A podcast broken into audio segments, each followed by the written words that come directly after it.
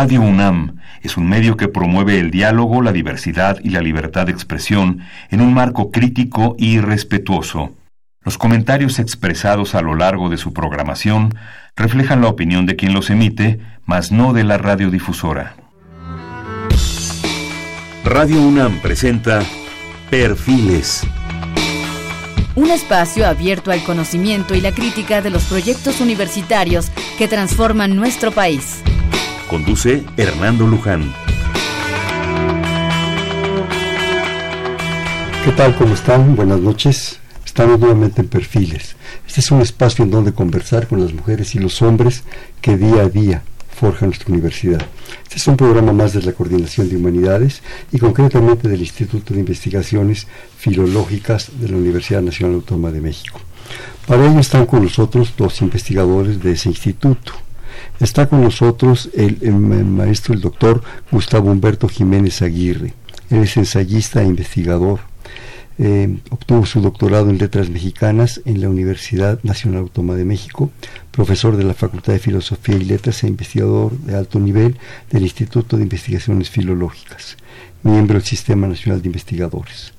Sus labores recientes se concentran en la cultura y la literatura modernista, la novela corta, la crónica mexicana y las humanidades digitales. Ha sido docente e investigador invitado en universidades nacionales y en el Consejo Superior de Investigación Científica de España, en la Sorbona de París. Asimismo obtuvo la beca eh, Hispanistas Extranjeros del Ministerio de Asuntos Exteriores de España. Doctor Jiménez Aguirre es cofundador de Horizonte de Poesía Mexicana, director de Un Pasado Visible, antología de poemas sobre arte prehispánico de México.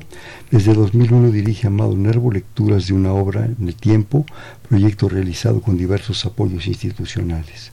Bajo su coordinación se han publicado tres volúmenes de obras de Amado Nervo, antologías, ediciones facsimilares y la aplicación iPad Amado Nervo El fantasma soy yo, prosa y poesía consciente de las carencias editoriales y críticas en torno a un género mayor de la literatura mexicana, en 2009 el, el doctor funda la novela corta Una biblioteca virtual que es el motivo de nuestro, de nuestro espacio de esta ocasión. Pero también nos acompaña el doctor Gabriel Enríquez Hernández, también investigador de un alto nivel del Instituto de Investigaciones Filológicas de la UNAM. El doctor Enríquez Hernández estudió la, perdón, la licenciatura y la maestría en letras en la Universidad Nacional Autónoma de México y como investigador estudia actualmente la poesía de Pablo Neruda y la crónica escrita en Madrid de Amado Nervo además de impartir la Cátedra de Literatura Hispanoamericana del siglo XX en la Facultad de Filosofía y Letras, es subdirector del portal lanovelacorta.com. Bienvenidos a los dos, buenas noches, qué gusto tenerlos, qué privilegio.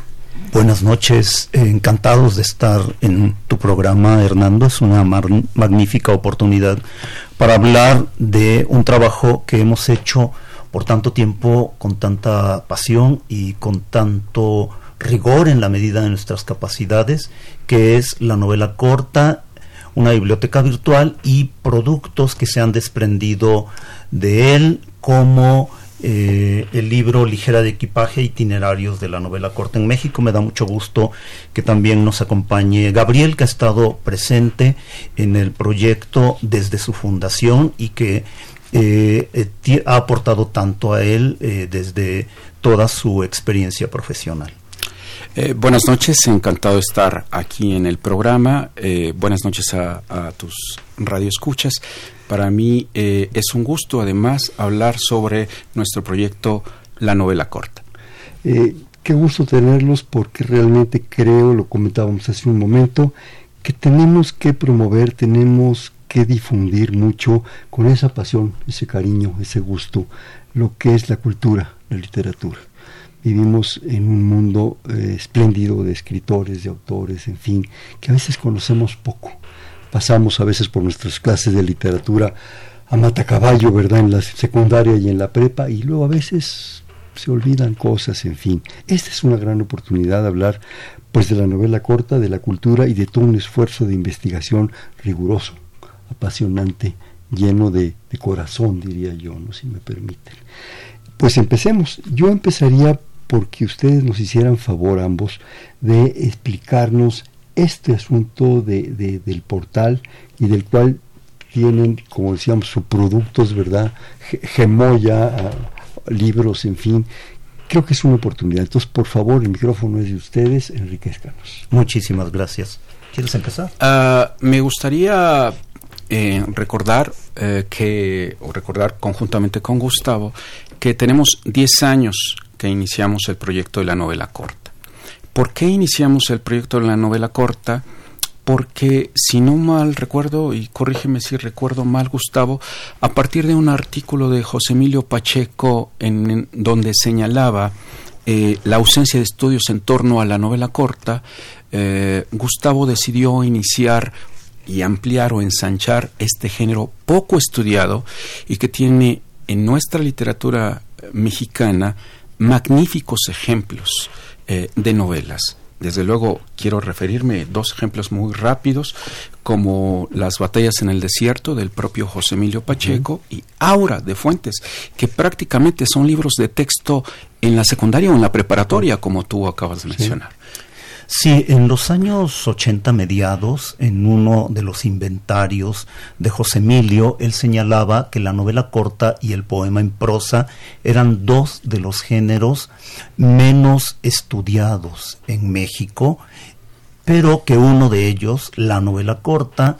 eh, tenía una gran cantidad de público, entre otras razones porque obras eh, centrales como las que ha mencionado Gabriel, en buena medida son lecturas de iniciación.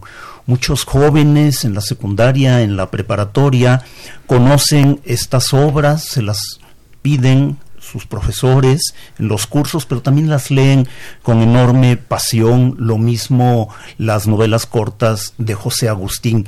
Y lo que señalaba José Emilio Pacheco es que había en esos años un boom de la novela corta en México y en Latinoamérica, como había ocurrido 100 años antes, cuando a finales del siglo XIX este género se prestó de la manera eh, de una manera espléndida para ser publicado en revistas, en diarios y tuvo un auge en la pluma de Manuel Gutiérrez Nájera, de Amado Nervo, de escritoras como Laura Méndez de Cuenca, pero nosotros dijimos, bueno, por ahí tenemos que empezar a explorar y entonces decidimos hacer una biblioteca digital que se dio a conocer eh, justo en el año 2008 mm, y a partir de eso pues hemos ido creando una red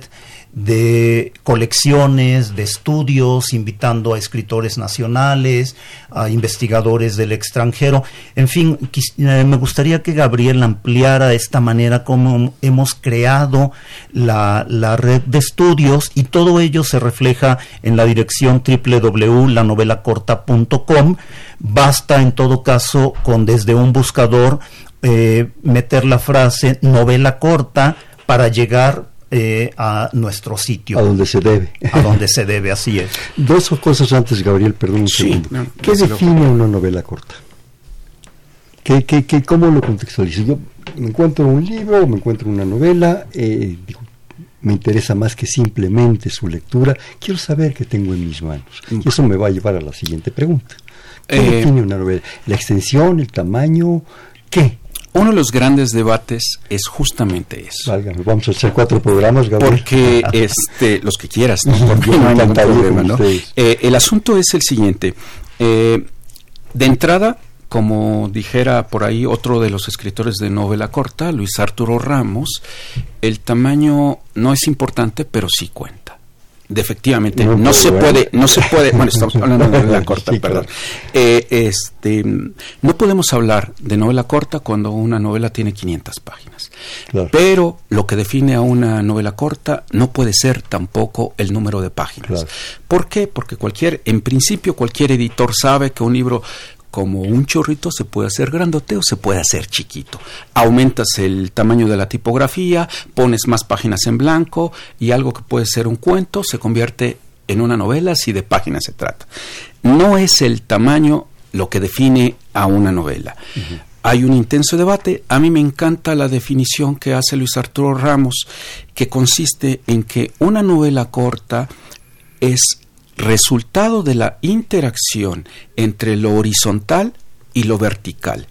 Quiere esto, quiere esto decir en la correlación entre la posibilidad de ahondar en el personaje, que es lo vertical, y poder ampliar hasta determinado límite la anécdota o la historia que se cuenta en una novela, que es mucho más breve, mucho más pequeña y más intensa. Más, se habla también de prosa eh, intensa, pero en, en, sí, desde luego puede contar, pero yo creo que lo que hay que ver es también otra participación o otra definición o otra contribución de Torres Bodet que a mí me parece que ejemplifica maravillosamente esta correlación entre la horizontalidad y la vertical.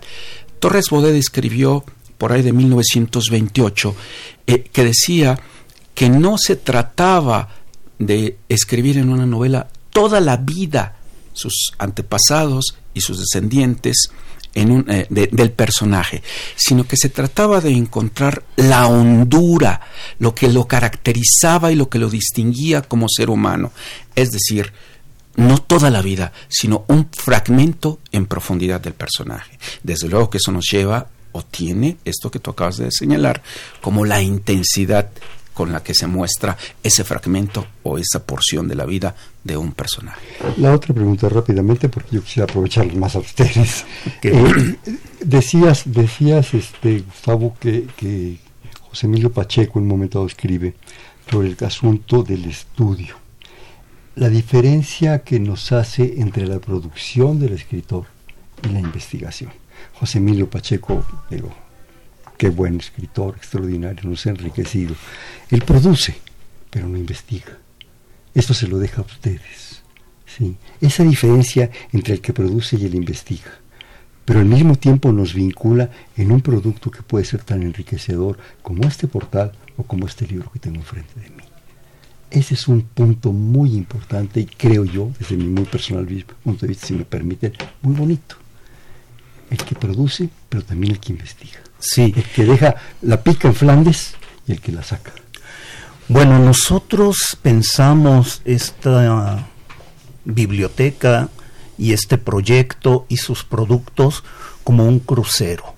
Lo pensamos como un lugar de confluencia, de creación, de crítica, de estudio, de reflexión de los autores, porque finalmente lo que queremos es que todos esos caminos conduzcan a la lectura de la novela corta en México, que es una tradición bicentenaria, es decir, viene desde los primeros años del México independiente en las novelas cortas de José Joaquín Fernández de Lizardi y después se va ramificando todo el 19, como dijo José Emilio Pacheco en ese inventario, tiene un momento de esplendor a finales del 19, pero después en el 20 tiene etapas muy ricas la novela corta.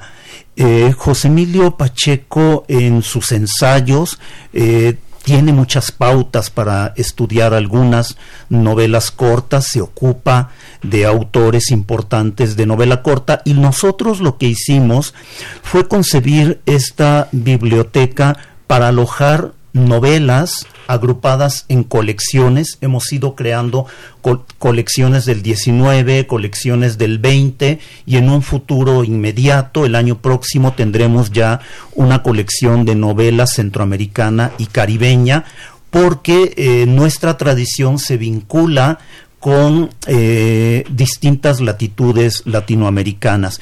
De manera que eh, siempre tenemos esta intención de contar con distintas voces, las voces de los autores, las voces de los críticos, de los especialistas, las voces de eh, quienes desde una visión nacional o una visión eh, internacional también nos acompaña, porque es un proyecto que se ha eh, conformado como una red internacional de investigadores.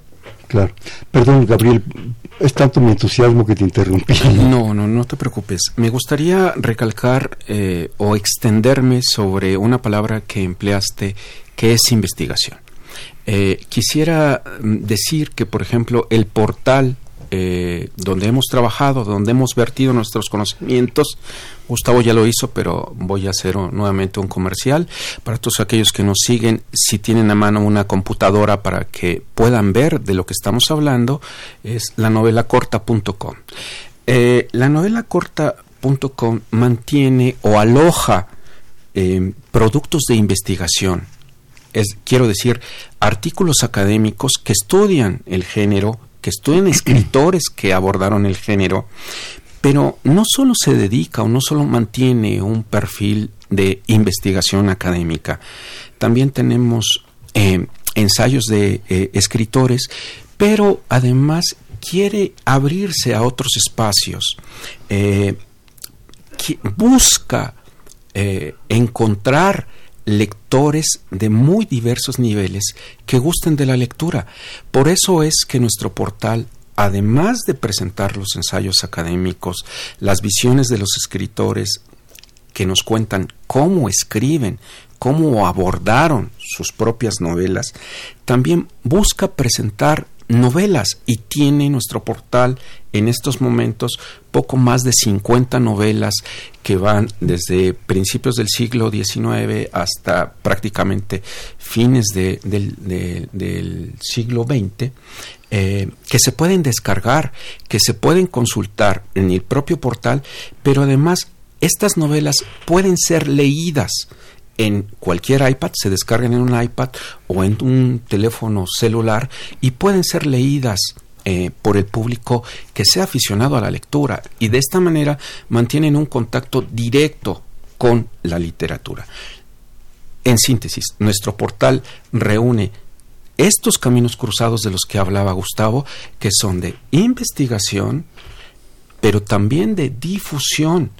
Y atrás de ellos estamos hoy nosotros hablando aquí, pero detrás de todo este portal hay un maravilloso equipo de trabajo de becarios, de compañeros de trabajo, De, de, tesistas, de investigadores en el extranjero, que han, que han, que hemos ido conformando una red de estudio en torno a la novela corta.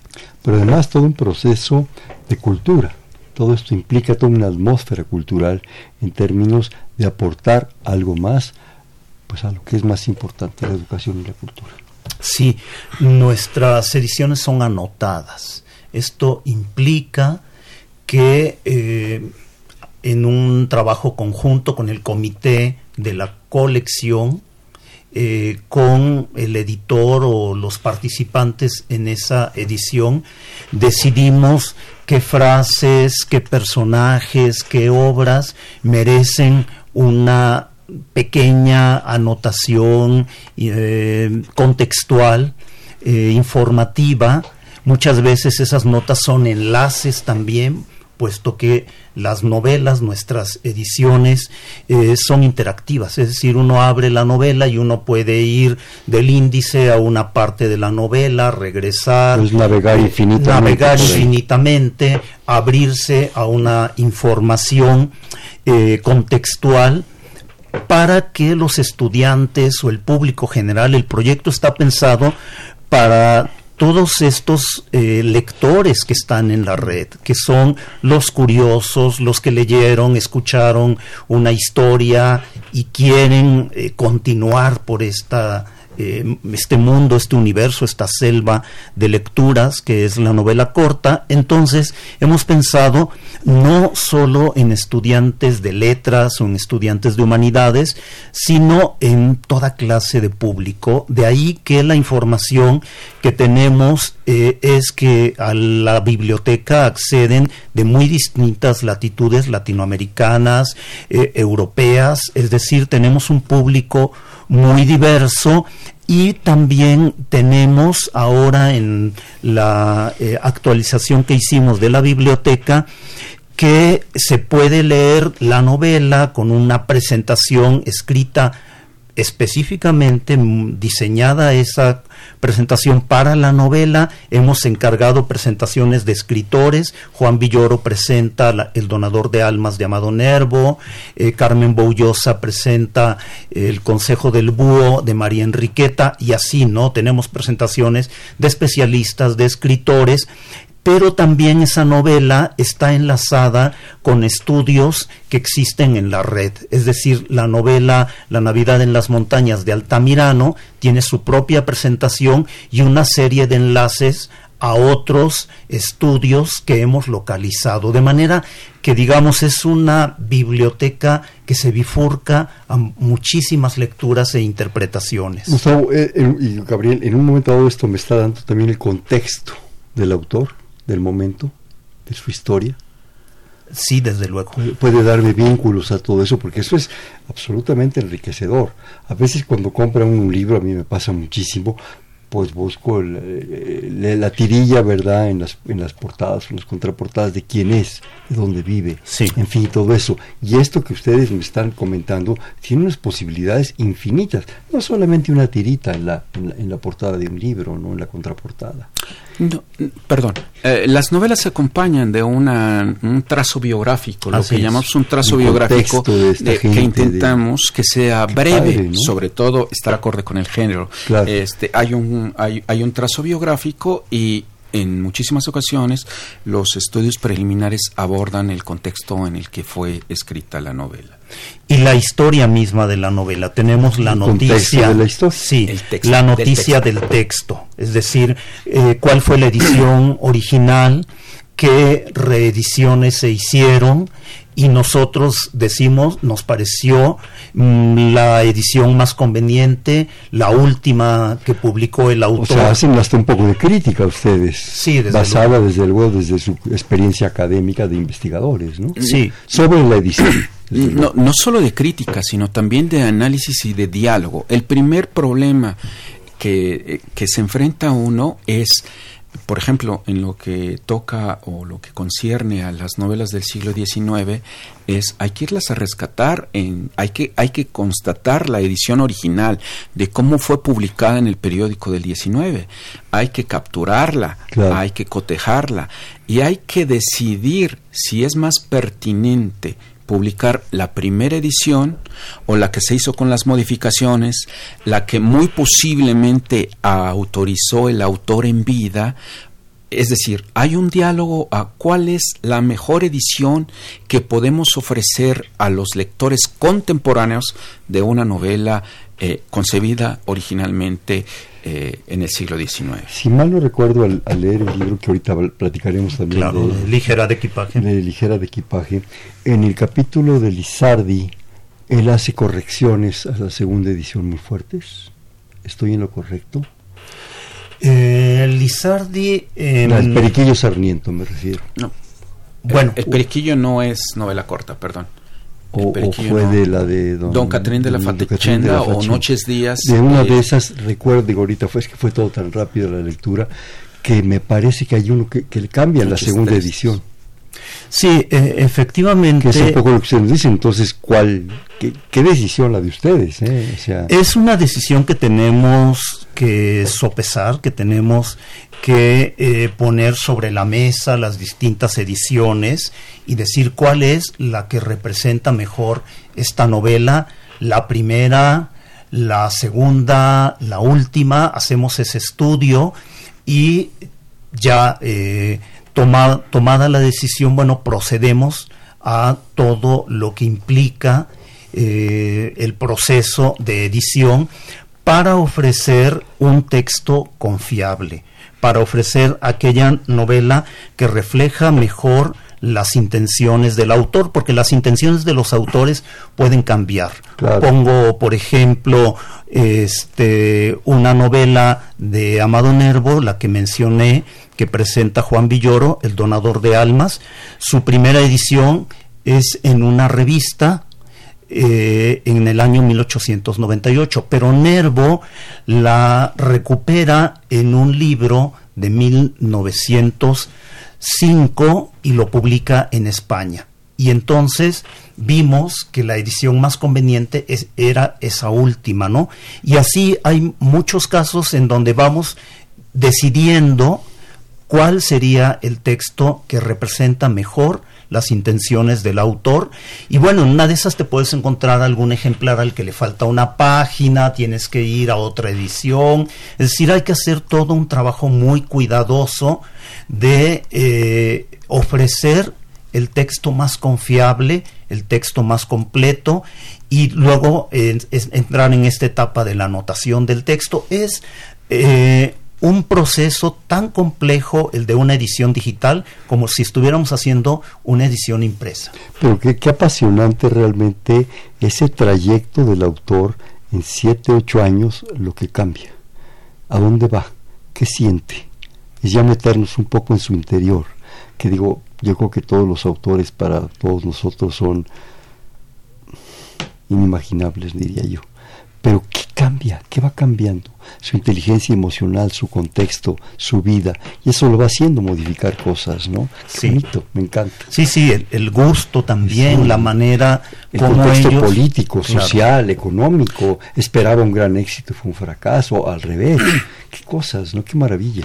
Incluso Incluso el medio cambia. Claro, la historia. Eh, el medio en el cual se publica. Me refiero a el medio en, el cual se publica. No es lo mismo leerla en un periódico. Mm, platicamos un poquito antes de entrar al aire y yo explicaba que eh, las novelas cortas a veces aparecían al pie de la plana del periódico, en lo que sobrara del espacio del periódico. en el rincón, ¿no? En, un rinconcito y aparecía un fragmento de novela, se publicaba de manera similar como las novelas por entrega, así. Cada, cada número que aparecía en un periódico se publicaba un fragmento de la novela. Pero resulta que a veces no había espacio y se dejaba al número siguiente. Entonces, seguir la evolución de este género en diferentes medios es extraordinariamente interesante. Claro, me imagino. Comentábamos también la, la ventaja, la facilidad de los medios actuales, de los medios de comunicación, lo que les permite a ustedes generar un portal que nos está enriqueciendo, que nos están ofreciendo ustedes como investigadores con todo ese mundo de gente que comentaban, tesistas, becarios, todo esto, una posibilidad muy amplia. Y nos están ahorrando el andar buscando en los, periódicos y en las revistas, pero este medio les está generando una propuesta interesantísima. ¿no? Eh, yo creo que el portal da respuesta a uno de los grandes problemas de nuestra universidad, la UNAM, pero no solo de la nuestra, sino en términos generales, prácticamente toda publicación universitaria tiene el problema de la difusión. En principio, en principio porque se requiere todo un aparato de, em, de comercialización que muchas de las universidades o, del cual muchas universidades carecemos. Eh, en segundo lugar, porque los costos eh, cada día se incrementan eh, de una manera este, mm, muy fuerte. papel, espacio, infraestructura. Y, y, nos rebasa. Entonces, a mí me parece que el momento en que eh, a Gustavo le cayó la luz y le llegó la luz, de la imaginación y pensó digo San Pablo en el camino a Damasco. Y pensó cuando me caí del caballo. Cuando te caí con el mulazo aquel y cuando pensó hacer una biblioteca virtual me parece muy afortunado. Eh, tanto es así que yo creo que en nuestros días estos son los medios a los que debemos recurrir tanto para publicaciones especializadas como para la edición de novelas. De otra manera, habría sido imposible poder editar e imprimir 50 novelas y otras 50 que vienen en camino. Sería económicamente prácticamente imposible. En principio, imprimirlas y en segunda, difundirlas. Claro, y lo que decíamos, problemas de espacio, de, distribución, de, todo lo que se viene arrastrando. ¿Me permiten hacer un, corte de estación, por favor? Con mucho gusto. Estamos en Perfiles, un espacio en donde conversar con las mujeres y los hombres que día a día forjan nuestra universidad. Estamos platicando con el doctor Gustavo Humberto Jiménez Aguirre y el doctor Gabriel Enríquez Hernández, ambos investigadores de alto nivel del Instituto de Investigaciones Filológicas, en un programa más de la Coordinación de Humanidades. Estamos en el 5536 8989 Repito, 55 36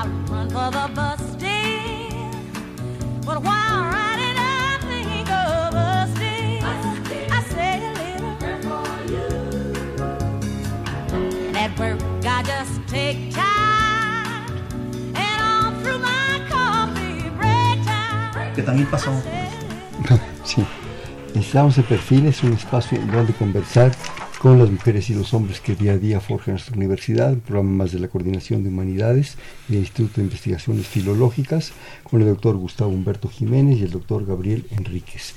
Eh, estamos con ustedes en el 5536-8989, repito, 5536-8989. ¿Querían ustedes ahondar algo más sobre el portal?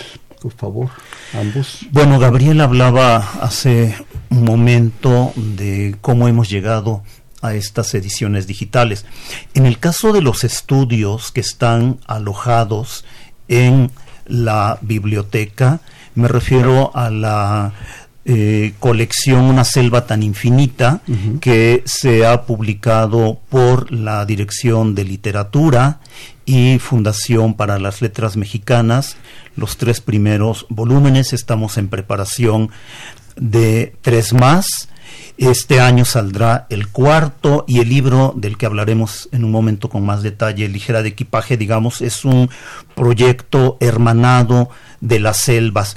Bueno, originalmente son productos impresos, están pensados para su distribución en librerías, pero en el momento también en que se van agotando las ediciones, ah, ponemos la parte digital y en la biblioteca se encuentran los tres eh, primeros volúmenes de Una selva tan infinita. Gabriel hacía... Eh, Perdón, Una selva tan infinita es la colección digital. Impresa, impresa y ahora digital. Digital. Sí. Y Gabriel eh, hacía referencia a las ideas de Luis Arturo Ramos.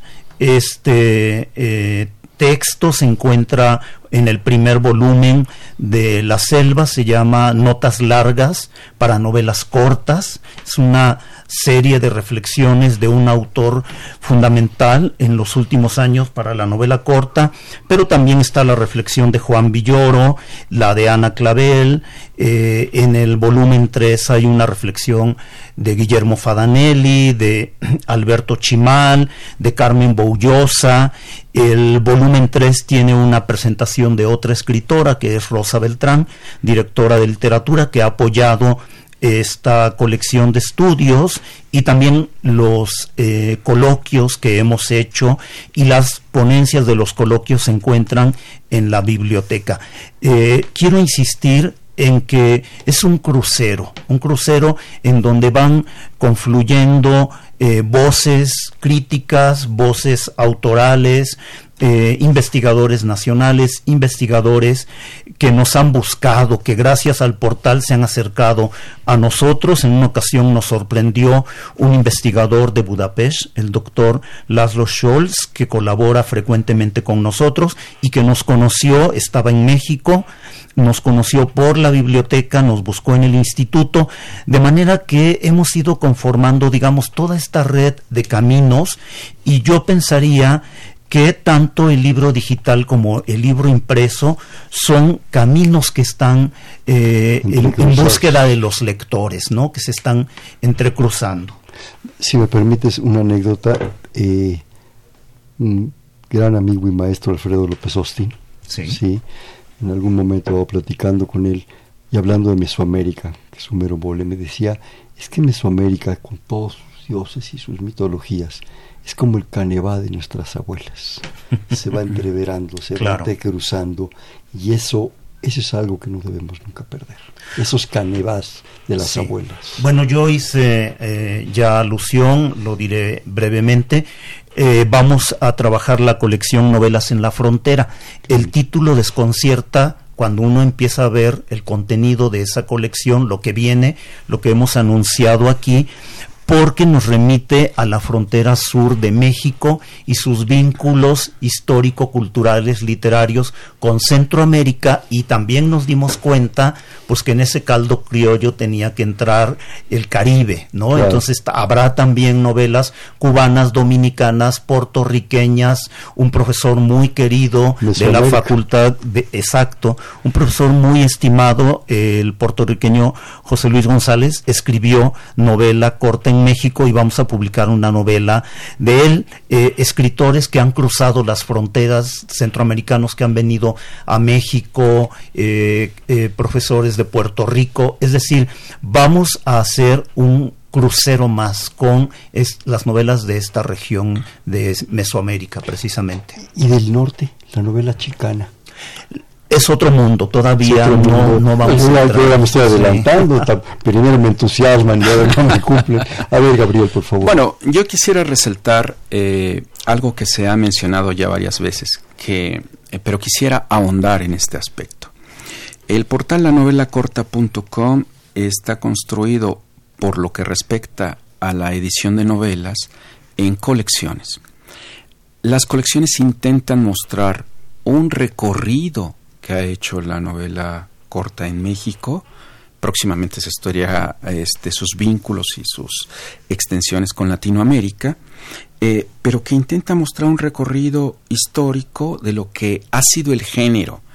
y, parte desde Lizardi, que es el primero de nuestros novelistas, que además de escribir, eh, como tú ya hiciste mención, eh, el Periquillo Sarniento escribió dos novelas cortas, una es Vida y Hechos del famoso caballero Don Catrín de la Fachenda, Fachenda perdón, publicado en 1832, y Noches Tristes y Día Alegre, eh, publicado en 1818. Ese es el punto de partida del 19 de la novela corta, y hace todo el recorrido por el 19 y nos transporta de, de entrada en el 20 también llega al grupo de los contemporáneos, que es conocida más bien la novela corta de los contemporáneos como la novela lírica. Desde mi punto de vista es novela corta y lírica, pero más corta que lírica. este, y llega hacia los últimos novelistas que nosotros tenemos, que es hacia fines del 2000, eh, eh, si no mal recuerdo, Gustavo. Eh, pero esta esta colección mantiene una apuesta, además de lo historiográfico, por construir un canon. Quisiera señalar que, por ejemplo, algo que nos han preguntado eh, eh, en varias ocasiones, ¿por qué no está Pedro Páramo? ¿Por qué no están las batallas en el desierto si ustedes intentaron construir un canon de la novela corta?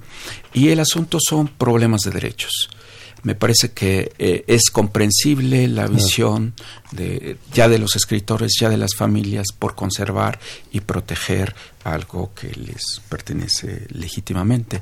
Y eso nos impide en muchas ocasiones los deseos de publicar novelas que a nosotros nos habría encantado. Eh, si ponemos el, algunos ejemplos, voy a poner el de Torres Bodet, que no queda muy claro eh, eh, la posesión de los derechos entre los sobrinos, si no mal recuerdo, y están viendo qué van a hacer, pero a nosotros nos hubiera encantado, a mí personalmente, publicar una novela que me encanta de Jaime Torres Bodet, que es Proserpina Rescatada.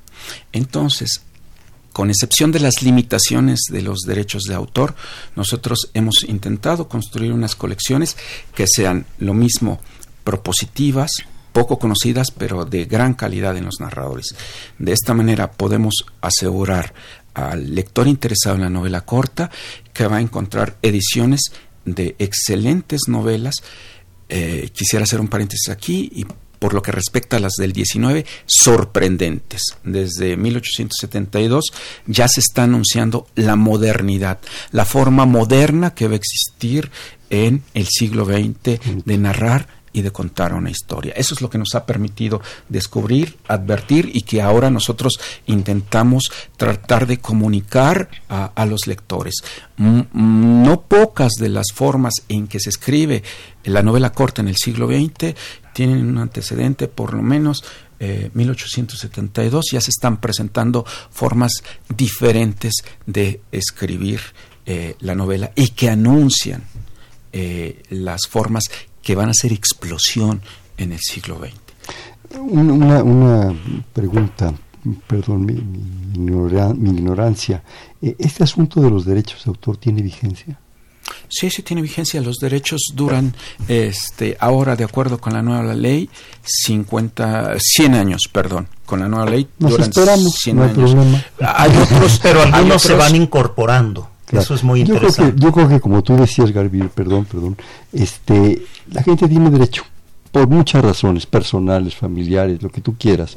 Pero yo creo que hay, hay obras, en general, yo creo que cualquier obra que se da al público pasa de una cosa familiar, de una cosa muy personal, a una cosa ya de un colectivo, de una nación, de un país del mundo yo espero que la gente vaya haciendo más conciencia y más concesiones para que estas cosas en beneficio de todos pues, se vayan conociendo y difundiendo. Además, lo, deseo todo. Qué bueno que lo dices tú. ¿eh? sí, es una acotación muy interesante que nos lleva a una realidad y a una reflexión. El proyecto se ha hecho con distintos financiamientos. El Fondo Nacional para la Cultura y las Artes apoyó en 2012 que hiciéramos la colección Novelas en Campo Abierto y planteamos, y afortunadamente se nos autorizó que una parte del presupuesto fuera para contratar derechos de ciertas novelas pero tuvimos la suerte de que autores eh, como Sergio Pitol, cuando le hicimos la propuesta, cediera los derechos de eh, Cementerio de Tordos, que aquí se encuentra. Carmen Boullosa, Luis Arturo Ramos también cedieron los derechos de sus novelas. Otros los contratamos para el joven de Salvador Novo, eh, contratamos eh, la novela, un par de, de, novelas más, lo que nos permitió el presupuesto, y el caso que refería Gabriel, desafortunadamente le hicimos la propuesta a los herederos de Jaime Torres Bodet y no hubo un acuerdo entre ellos. Finalmente no pudimos publicar la novela. complican las cosas, ¿no? sí intereses metidos. Pues Pero somos muy cuidadosos también de la cuestión de derechos de autor. Y muy respetuosos. O sea, desde muy respetuosos. Quisiéramos publicar a los grandes clásicos contemporáneos, pero ahí tenemos que ir con cuidado en la cuestión, así como vamos viendo qué obras, eh, qué notas hacemos, todo un proceso profesional. Bueno, hemos sido también muy profesionales en eso. Pero eh, yo quisiera decir que sin que constituya una colección, hay un espacio dentro de la biblioteca que se llama Novelas en Voz Viva. Y aquí lo que hicimos fue una investigación para ver qué instituciones, qué universidades, o qué eh, soportes tenían novelas en audio. Y entonces eh, hicimos un, uh, una presentación de ciertas novelas y sus enlaces. De manera que tenemos novelas eh, aquí enlazadas a eh, espacios como, eh, como Descarga Cultura, como la propia Radio eh, UNAM, como Radio Educación, como em, instituciones de Latinoamérica que tienen grabaciones de novelas. En ocasiones pueden estar las novelas completas o bien una dramatización de ellas. En ocasiones tenemos grabaciones de los autores y aquí esto se puede descargar, se puede oír parte de la novela y es una invitación para leer la novela si es que nosotros la tenemos o para que el público la, adquiera, ¿no? O sea, todo está en función de la promoción de las obras, el estudio y la promoción. Claro, y habría que acudir a la fonoteca, han de tener también las preciosidades. Ahí de ellos también em, eh, eh, tenemos enlaces. Sí, perdón, Gabriel. Eh, me parece importante destacar, a propósito de lo que Gustavo ha resaltado, que el portal contiene no solo trabajo nuestro, sino hemos abierto una ventana para que se pueda contemplar lo que hay más allá de nuestro portal. De esta manera, el portal mantiene vínculos con estudios en torno a novelas. Al lado de la novela que se anuncia, hay una serie de vínculos, de, eh, varía desde luego, tres, cuatro, cinco, seis, siete estudios que otros investigadores han realizado que no pertenecen a nuestro proyecto, pero que estudian esa novela. De tal manera, nosotros estamos intentando generar y aumentar el diálogo tanto académico como interdisciplinario eh, de los estudiosos del género, ¿no? Entonces, no solo en el portal se puede encontrar trabajo que hemos realizado, sino también, así como hay vínculos a estos audios que nosotros no hemos realizado, los audios de las novelas, también hay vínculos a otros eh, estudios en torno a las novelas que allí hemos publicado. Es que no solo nos da lo que decíamos, acceso a los materiales, sino al tiempo y al contexto. Eso se me hace a mí muy enriquecedor. Eh, yo quisiera, eh, no sé si tienen algo más del portal, volverlo a repetir, por favor. Sí, la dirección es www.lanovelacorta.com y ustedes accederán a la novela corta Una biblioteca virtual. Otra vez despacito para que la gente lo apunte. Sí, es www.lanovelacorta.com. Perfecto. La novela corta juntito, todo de corrido. A, mí me gustaría añadir antes de que continúes que eh, considero que este portal es una muestra em, de un trabajo entre académicos, entre editores y diseñadores. Es un triángulo que hemos logrado establecer. Esta es la tercera versión del portal. Hemos, eh, como platicábamos hace rato, em, venimos de 10 años de trabajo que, nos, eh, que hemos ido construyendo el portal en diferentes etapas. Esta es la tercera versión. Si habláramos del libro, podríamos decir que es la tercera edición del portal. Este, es la tercera versión del portal. Y creo que hemos ido construyendo un equipo de editores, un equipo de académicos y un equipo de diseñadores que han que han y que hemos ido creciendo a lo largo de estos años para que ahora podamos ofrecer un producto más completo desde estos tres niveles. Eh, editorialmente hablando, incluso para la edición de las novelas adquirimos una tipografía especialmente dedicada para las novelas, desde el asunto de los diseñadores que han crecido con nosotros y que ahora han, eh, sin falsas modestias, porque estoy hablando de los eh, diseñadores, construido un sitio eh, mucho más atractivo de lo que con respecto al primero. Y un grupo o un equipo de investigadores que hemos crecido con, con el estudio de la de, la novela corta. Yo quisiera sintetizar en esta reunión de academia, edición y diseño que a mí me parece muy importante eh, pensar o concebir que detrás de un proyecto académico debe existir un proyecto editorial o un proyecto de difusión para que no se quede este olvidado todo lo que hemos aprendido a lo largo del tiempo y de los años. Eh, a mí me parece que el portal es una muestra de cómo eh, almacenar, desarrollar, editar y comunicar los avances de, este grupo de trabajo. Si dicho en buen mexicano, pone el huevo y lo cacareas. Porque yo ah. creo que es importante, sustentado bueno, pues son las tres grandes funciones de nuestra universidad.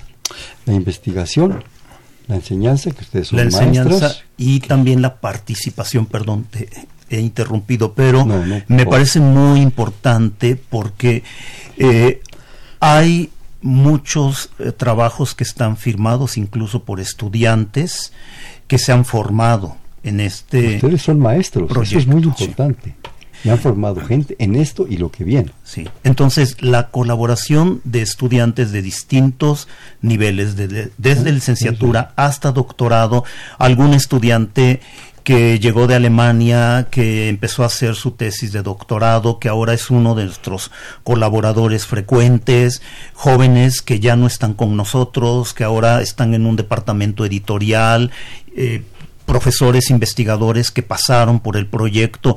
El proyecto de la novela corta ha dado oportunidad a un número considerable de estudiantes en servicio social, becarios de distintos niveles. Algunos de ellos ya se hicieron colaboradores, ya se hicieron eh, escritores, eh, han presentado alguna novela. Es decir, eh, el proyecto nos lleva precisamente a la investigación, a la docencia y a la divulgación por medio de un género pues que tiene eh, ya más de dos siglos de presencia en nuestro país, en nuestra literatura. lo que decía Gabriel es fundamental el comunicarlo, el ofrecerlo, el darlo. Yo poco me he atrevido a hacer un poco de divulgación y he aprendido pues algo muy importante creo yo, el rigor antes que nada y la amenidad. Es así como una regla fundamental. El rigor de esto, del trabajo, de la investigación, de todo lo que ustedes nos han compartido, compartido en una amenidad. Bueno, y damos la oportunidad eh, de invitar también a tu público para que nos acompañe el próximo jueves, este jueves 22, en Casa de las Humanidades a las 6 de la tarde presentaremos la biblioteca. Nos acompaña una de nuestras colaboradoras, Carmen Boullosa, y eh, de inmediato presentaremos Ligera de Equipaje. el, libro del que todavía tenemos tiempo para hablar de los estudios que eh, hemos dedicado a la novela corta tanto en el siglo XIX como con novelas muy recientes. Tenemos eh, una participación de Luis Arturo Ramos reflexionando sobre la novela corta y sobre la novela policíaca. Es decir, tenemos estudios que intentan cubrir eh, lo más posible eh, la tradición desde Lizardi hasta autoras eh, como Valeria Luiselli, autores que están produciendo novela corta en estos tiempos. Eh, ¿Qué, más? ¿Qué nos quieres decir sobre el libro? Eh, ¿Qué te puedo decir? Me encantó no solo el libro en sí, lo poco que alcancé a leer, porque me lo mandaron poco eh, con poco tiempo, pero cosas que me sorprendieron. Este asunto de formular tres conjeturas, la utilidad panorámica del libro, la segunda debido al bajo costo de su soporte digital y el amplio mágico, y la consecuencia dentro y fuera de la UNAM de aumentar el estudio y promoción de autores canónicos y recuperados, la estructura misma del libro me encantó, que van, eh, digamos, de al revés, ¿verdad? De lo, de lo primero a lo último, primero así como que me desconcertó, ahí voy de regreso, dije, a ver, a ver qué estoy pasando, estoy leyendo mal o me lo mandaron chueca la edición, ¿no? me, gustó mucho. Es absolutamente intencional, Gustavo, ahora Es una provocación. Sí, ya me di cuenta, ahí, me la pagas después, porque de repente, ¿qué está pasando? Estoy leyendo mal. Los tres itinerarios me encantaron, sí. Eh, las inmediaciones, en fin, que ustedes los marcan editorialmente de una manera muy rica, muy enriquecedora. Eh, el, recorrido de los autores, eh, bueno, ya les comentaba yo de mi pasión por Azuela, ¿verdad? En este momento que me lo encuentro con ese análisis de, de Bodio Escalante, realmente, ¿qué les puedo decir? Me encantó, que además ya se puede conseguir creo que baratísimo para cómo están las cosas, ¿verdad? Decías, pero más bien hablen ustedes, yo estoy dando mis impresiones y mi desconcierto, por favor. bueno, Ligera de Equipaje eh, fue editado por Verónica Hernández Landa Valencia y em, por un servidor, eh, pero con el equipo de los jóvenes, desde luego, con la colaboración de los autores que confiaron sus textos en nosotros. Quiero decir que este libro y los anteriores eh, cuentan con un índice onomástico.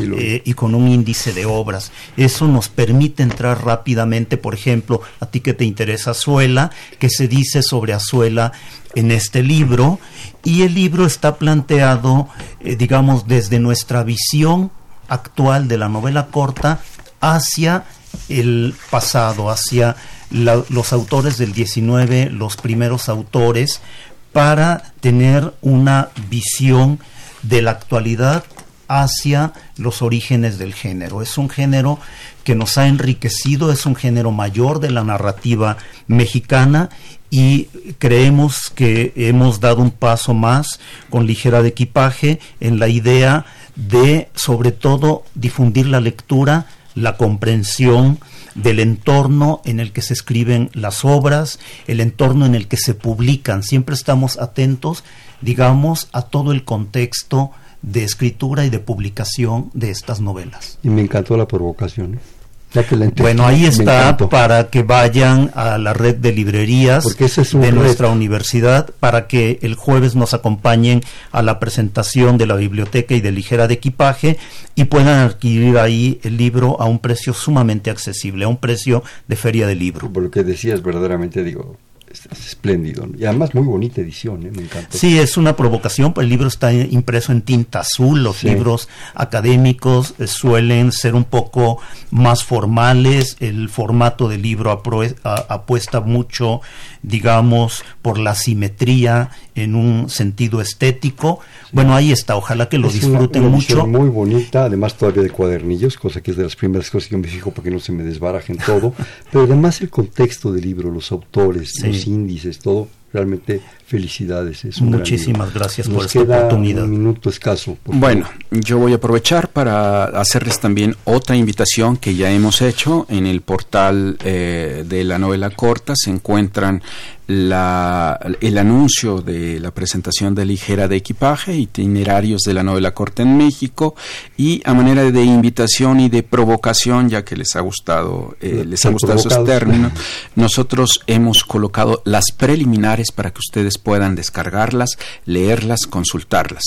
Eh, para mí ha sido un enorme gusto compartir este tiempo contigo y con tus radioescuchas. ha sido mío. Muchísimas eh, gracias por esta oportunidad. El portal otra vez, por favor, www.lanovelacorta.com. Este, tenemos una tradición en bote pronto. Yo digo una palabra y me dice la que se les ocurra de inmediato. Bien. Literatura. Eh, la pasión de mi vida. Literatura. Relatos apasionantes. Novela. Profundidad y, horizontalidad. Novela corta. Eh, intensidad y pasión. Cuento. Eh, un pequeño chispazo. Enseñanza. Invitación a disfrutar nuestra literatura. Literatura. Eh, compartir. Compartir un amor. Investigación.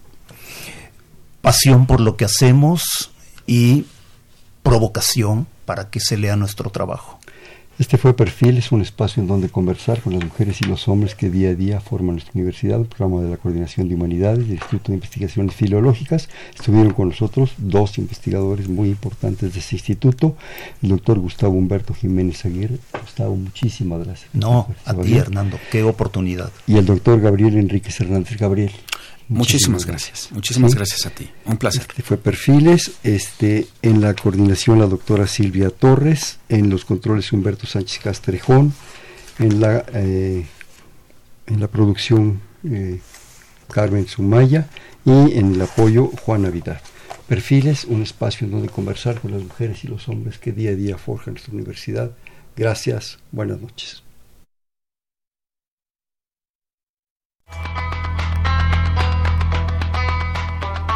Perfiles, un programa de Radio UNAM.